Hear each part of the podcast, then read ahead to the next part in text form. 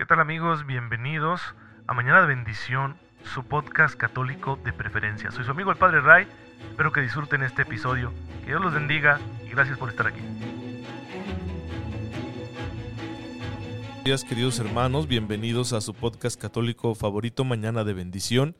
Les deseo el mejor martes del mundo, les deseo que tengan ya una fe muy viva, muy despierta, para aprovechar la gracia de Dios que ya está presente en nuestras vidas y con la cual podremos asumirlo todo, lo pequeño y lo grande, a la manera de Cristo para ser santos e ir al reino de los cielos, porque esa es nuestra meta definitiva. Si Jesús en su vida terrena también aprovechó la gracia de Dios para poder resolver los detalles de la vida cotidiana, así como las grandes pruebas que el Padre permitió en su existencia terrenal, pues bueno, nosotros no somos la excepción. Si ese camino fue el camino para que la humanidad del Verbo encarnado madurara, pues no podría haber otro camino para nosotros que somos pecadores, a diferencia de Él. Así que la gracia nos asiste precisamente para que respondamos con madurez cristiana a los detalles de la vida cotidiana, sean pequeños o sean grandes, sean los quehaceres, el estrés, el cansancio, o las tribulaciones, las crisis, los problemas más serios que en ocasiones llegamos a enfrentar porque forman parte del plan de Dios que nos mueve amorosamente a crecer, a dar lo mejor de nosotros mismos hasta que alcancemos la plenitud del reino de los cielos. Muchos hermanos nuestros ya lo hicieron, supieron escuchar la voz de Dios, dejarse mover por la caridad, por las inspiraciones del Espíritu Santo, y salir de la comodidad, salir de la zona de confort, salir de sus seguridades para hacer las obras de Dios como el santo que les voy a platicar hoy de él, que la iglesia lo está celebrando el día de hoy, entre otros muchos, San Pedro Julián Eymard. Él nace en Francia en 1811, de una familia sencilla, trabajadora. Su padre tenía un taller donde hacían cuchillos, él trabajó desde niño allí y después estuvo trabajando en una prensa de aceite. Sin embargo, en sus horas libres, porque dado que la familia no podía costearle una formación así eh, una educación más formal, pues él recibía instrucciones particulares de un sacerdote. Los sacerdotes en aquel entonces eran, eran personas muy cultas y que bueno, tenían la oportunidad de ser instructores de la juventud. Así que un sacerdote de la ciudad de Grenoble, Francia, ahí le daba clases de latín, le daba clases de doctrina. Y fue creciendo su amor a Jesús, fue creciendo también su deseo de servirle, hasta que decidió entrar en una congregación recientemente fundada, la congregación de los hermanos maristas que se dedica a la educación de la juventud. Y ahí estuvo un tiempo, ahí se ordenó sacerdote en 1831. Y bueno, eh, va a dedicarse al ministerio pastoral. Y uno podría decir, ya lo hizo, ya, ya tiene su proyecto, ya su sueño está cumplido. No, él sigue escuchando la voz de Dios. Y él encuentra una fuente de vida espiritual en la adoración eucarística y ve que no es suficientemente promovida la adoración eucarística. Así que va discerniendo que el Señor le pide hacer algo al respecto. Se forma en su mente y en su corazón la idea de realizar una fundación, de fundar una congregación de sacerdotes que se dedique a vivir y a promover la adoración eucarística. Al principio le dice, no, espérate, ¿verdad? Tienes que pensar bien lo que estás haciendo, sus superiores, pero poco a poco, por su perseverancia, se van dando cuenta de que se trata de un deseo santo y de que él es un hombre preparado para realizarlo, así que le dan el permiso. Pues tiene un inicio muy humilde esta nueva congregación, que va a ser la de los sacerdotes adoradores del Santísimo Sacramento, y van a comenzar en una casa pequeña donde tienen un oratorio doméstico, después pasarán a una capilla muy humilde en un barrio pobre y van a dedicarse al trabajo pastoral, a la atención de las necesidades del pueblo, pero lo van a combinar con la adoración del Santísimo Sacramento. Tres días a la semana tenían expuesto el Santísimo Sacramento durante todo el día para que los fieles fueran a adorar ahí en esa capilla y los sacerdotes estaban ahí al pendiente confesando y adorando ellos mismos también mientras que el resto de los días se turnaban para adorar al Santísimo Sacramento y luego eh, realizaban también acciones pastorales con los fieles, visitar a los enfermos, dar instrucción catequética, eh, celebrar los sacramentos, ayudar en las parroquias cercanas, etc. Así poco a poco la congregación fue creciendo, enfrentó muchas dificultades. Algunos lo veían como un traidor de su congregación porque había abandonado a los maristas y decían, es que acá en la compañía de María, pues quizá hubieras eh, servido más o, o hubieras hecho crecer esta congregación primero, en fin, ya saben que no faltan esas críticas. son parte del proceso. Las críticas de los buenos, vamos a llamarlo así, las críticas de los que se supone que están de nuestro lado son parte del proceso, para que nuestras obras se purifiquen y sean como Dios quiere, y no simplemente un proyecto egoísta. Entonces, cuando hay esas dificultades, nuestra intención se va purificando, y si es recta, Dios se vale de ella y persevera y fructifica. Si no, pues se va apagando. Así que siempre hay que estar dispuestos a sufrir un poco cuando queremos realizar un proyecto que sentimos que viene de Dios, que hemos discernido y decimos es la voluntad de Dios que yo haga esto, bueno, hay que prepararse para la prueba. Y así lo hizo San Pedro, Julián y Mart y su trabajo ayudó muchísimo a que se difundiera en Francia y en Europa, gran parte de Europa, la adoración constante, frecuente al Santísimo Sacramento. Por ello mismo recibió alabanzas de obispos, de sacerdotes, del, mismo Papa, porque se veía como algo muy bueno que se difundiera ante el pueblo cristiano la adoración a Jesús en la Eucaristía.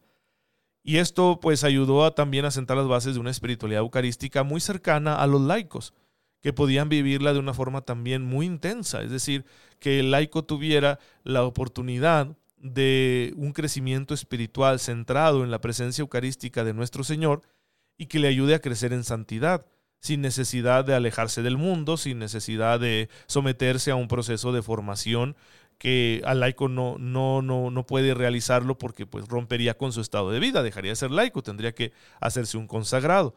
Y, eso ayudó muchísimo, la verdad, al laicado, especialmente en Francia, pero también tuvo influencia en otros países europeos.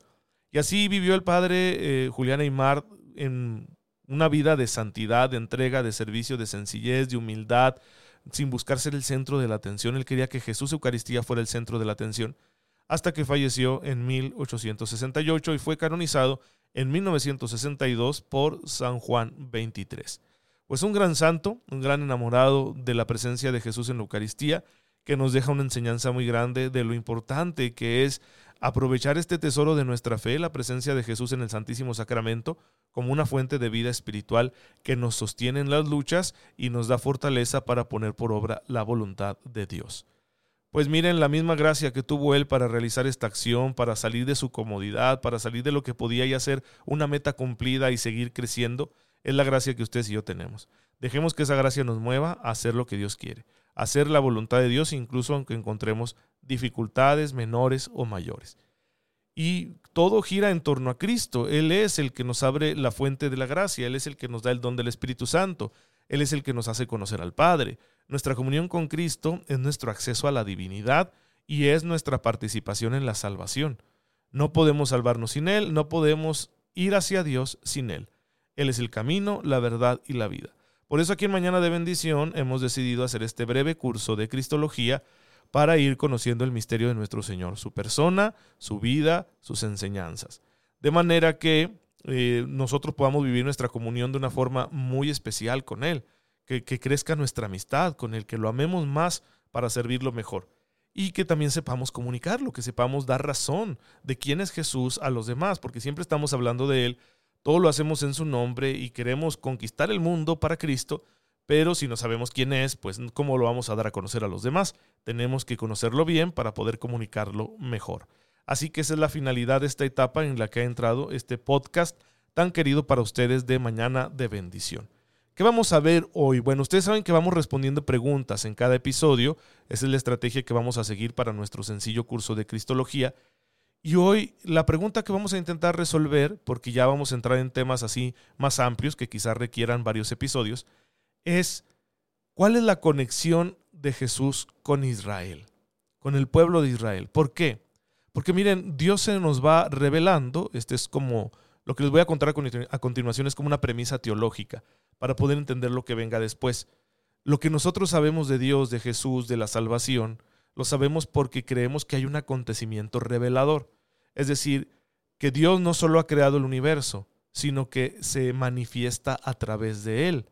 Ya una primer manifestación de Dios es la misma belleza del universo creado. Al, contemplar nosotros la grandeza, la belleza del universo, podemos decir, bueno, el que lo creó también tiene que ser así. Pero es muy poco lo que podemos llegar a saber del Creador a través de la creación. Podríamos saber un poco más de Él si Él se comunica. Y nosotros creemos que Él se ha comunicado. Nuestra fe no la vemos como un intento de la mente humana de conocer a Dios, como un esfuerzo racional, no, nuestra fe es fruto de la acogida a una revelación. Dios se ha revelado y esa revelación se da en la historia, en la historia de la humanidad. Y dentro de la historia de la humanidad creemos que hay varias etapas que van haciendo que la revelación progrese y sea cada vez más clara. Y una de ellas, un gran parteaguas, pues es la elección del pueblo de Israel. Nosotros somos herederos de las concepciones religiosas monoteístas del antiguo Israel. Es Israel donde nosotros vemos el inicio más claro de esa revelación sobrenatural, es decir, de una revelación que va más allá de lo creado y que empieza a ser una revelación activa, histórica. Por eso tenemos que acudir nosotros a la historia de Israel. A Dios nadie lo ha visto jamás, dice el Nuevo Testamento. Dice el mismo Cristo en el Evangelio de San Juan, capítulo primero, versículo 18. Perdón, no es el mismo Cristo, es el prólogo de San Juan, donde dice eh, el evangelista que nadie ha visto, solo el Hijo único, ¿sí? Y Él lo ha revelado. Así dice el evangelista. El Hijo único es el único que ha visto a Dios y Él lo ha revelado. Pues para poderse revelar, Dios ha tenido que adaptarse a nuestro lenguaje y a nuestra capacidad de comprensión a nuestro ser. Dios se adapta a nuestro ser. La revelación tiene esa característica, no es violenta. No es una irrupción violenta que hace explotar nuestra manera de entender las cosas, sino que Dios va a usar nuestra misma capacidad para irse revelando. Por eso es que la revelación es histórica, porque nosotros somos seres históricos, nosotros transcurrimos en el tiempo. Nuestra vida terrenal tiene una duración, una sucesión de etapas y pues por generaciones, porque la especie vive en el tiempo sobre este planeta a través de los años, a través de los siglos, generación tras generación. Entonces, para alcanzarnos a nosotros y mostrarnos quién es, Dios también se va a mover en la historia. Si nosotros somos seres históricos, su revelación también va a ser histórica. Y el principio de la revelación comienza con una serie de alianzas es, una de las cosas que más claras nos, dejan nos deja el Antiguo Testamento, que Dios hace alianzas con el hombre. ¿sí? Dios no quiere dejar al hombre solo este, víctima de, los avatares de la historia, no, sino que Dios se va mostrando para guiar a la humanidad haciendo alianzas. Hay, hay tantas alianzas como seres humanos. Siempre las ha habido y siempre las habrá y Dios siempre hará alianza con cada uno de sus, de sus hijos. Y digo hijos por vocación, todos los seres humanos somos hijos de Dios por vocación, aunque no todos lo seamos sacramentalmente por el bautismo. Pero Dios nunca deja solo al hombre. ¿sí? Dios nunca desampara, incluso aquellos que no han conocido la revelación de Israel, incluso aquellos que no conocen el Evangelio. Dios ha estado presente en sus vidas de formas misteriosas porque no los va a dejar solos, para que de alguna manera estén asistidos y puedan seguir caminando hacia la meta que es el encuentro con Él. Y bueno, sin embargo, en ocasiones hay alianzas más explícitas que te van diciendo, ah, caray, como que Dios es así, Dios es asá, y ya lo vamos conociendo mejor y también nos vamos sintiendo más llamados a la comunión con Él, a una comunión explícita con Él. Entonces es cierto que Dios se revela de muchas formas y que Dios asiste a los hombres de muchas formas y que Dios hace alianzas con todos, pero hay ciertas alianzas que ya son más reveladoras y que van tomando un rumbo más concreto y que nos dejan más en claro quién es Dios. Así entra para nosotros la alianza con Israel, que tiene sus inicios, ¿sí? ya podemos verlos en la alianza con Noé, aunque más concretamente con Abraham, a quien vamos a considerar pues el patriarca, el antecesor de toda la raza hebrea.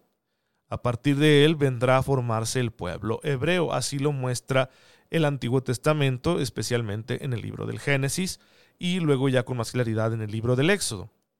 Ahora, la formación del pueblo de Israel sería tal cual y la narra eh, el Antiguo Testamento, probablemente no, al menos en esos textos tan antiguos porque están contando la prehistoria de Israel. Probablemente el pueblo de Israel tuvo una evolución mucho más compleja, ¿sí? Porque eh, los libros sagrados del Génesis y del Éxodo, que son palabra de Dios, no nos dan con exactitud el desarrollo del pueblo de Israel, porque no es la intención. La intención de los autores sagrados que bajo la inspiración del Espíritu Santo están compilando y escribiendo estos textos es una intención de mostrar el designio salvador de Dios, no de darnos detalles de tipo historiográfico acerca de la formación del pueblo. No escriben como historiadores, no escriben como biógrafos, escriben como siervos de Dios, que quieren recoger la historia religiosa de su pueblo a como el mismo pueblo la entiende, para mostrar lo que Dios está pidiendo a Israel y a toda la humanidad. Así que la alianza con Israel es importante por eso, porque nos muestra con mayor claridad cuál es el designio de Dios. Así que en las épocas anteriores a Cristo, el centro de esta revelación histórica está constituido por la aventura del pueblo de Israel, un pueblo al que Jesús está especialmente vinculado, porque como ser humano viene a nacer en medio de un pueblo concreto. Esto es lo que no le gusta a mucha gente hoy en día, ¿no? ¿Por qué no nació Jesús en Asia? en Asia, perdón, en el Extremo Oriente, porque claro que Palestina, Israel está en Asia. ¿Por qué no nació Jesús en el Extremo Oriente? ¿O por qué no en África? ¿O por qué no en los países nórdicos? ¿O por qué no en Sudamérica? Bueno, miren, es que si tenía que concretarse la encarnación del verbo, no iba a concretarse en un ser humano abstracto, sino que la encarnación tenía que darse en un ser humano concreto, porque solamente así el verbo puede ser perfectamente hombre todo ser humano tiene como característica que es histórico, que pertenece a determinado pueblo, determinada raza, que tiene una herencia cultural, social, genética. Y entonces, si el verbo iba a ser verdadero y perfecto hombre, tenía que tener esas características. Por eso Jesús va a venir, va a encarnarse el verbo en un ser humano, ¿sí? en, una, en una persona, bueno, la persona del verbo se encarna, toma naturaleza humana de una raza un tiempo histórico, una familia muy concreta, porque todos los seres humanos tenemos esas características. Si no, pues habría sido una especie de apariencia de fantasma humano o de mero concepto, de mera abstracción, y no, no es así.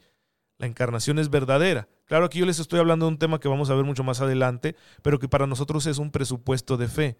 Vemos a Jesús no solo como un ser humano, sino como Dios y Salvador, Señor de la historia.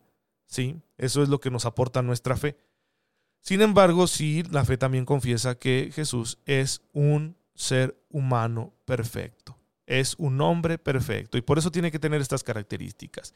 Así que esa es la razón por la cual el verbo se encarna en un judío, en un heredero de, de, Israel, en una persona que tiene una pertenencia social, cultural, religiosa, histórica muy concreta y hasta genética, ¿no? Probablemente sus rasgos físicos hayan sido muy de aquella región.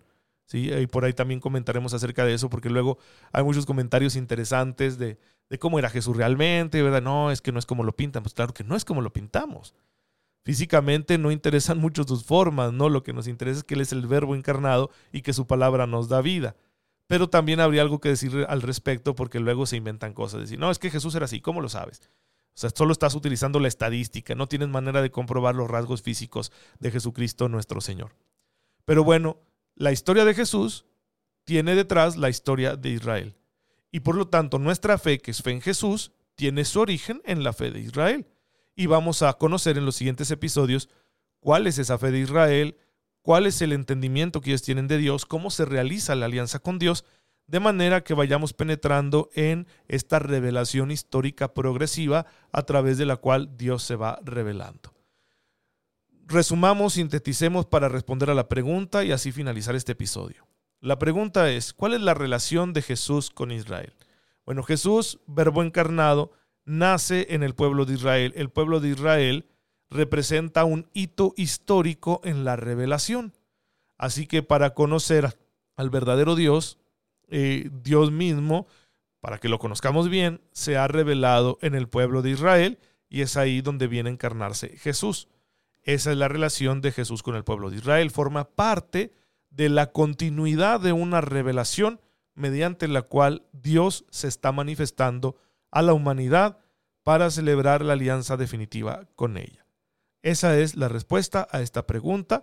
Ya saben que si hay algún comentario, alguna duda, pueden hacérmelo llegar a la página de Facebook Padre Ray y con mucho gusto les estaré respondiendo. Ojalá que puedan compartirlo con sus contactos y también conversar, conversar acerca de esto que estamos estudiando aquí en Mañana de Bendición. Te damos gracias, Señor, porque has querido mostrarte no solo con las obras de tus manos, sino también a través de nuestra misma historia. Ayúdanos a conocerte a través de la historia para que aceptando tu revelación vengamos a servirte, amarte y podamos vivir contigo por los siglos. Tú que vives y reinas por los siglos de los, de los siglos. Amén.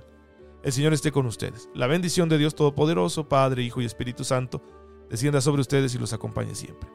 Muchas gracias hermanos por estar en sintonía con su servidor. Ojalá que puedan seguir difundiendo este humilde servicio. Oren por mí, yo lo hago por ustedes y nos vemos mañana, si Dios lo permite. Síganse cuidando mucho, por favor.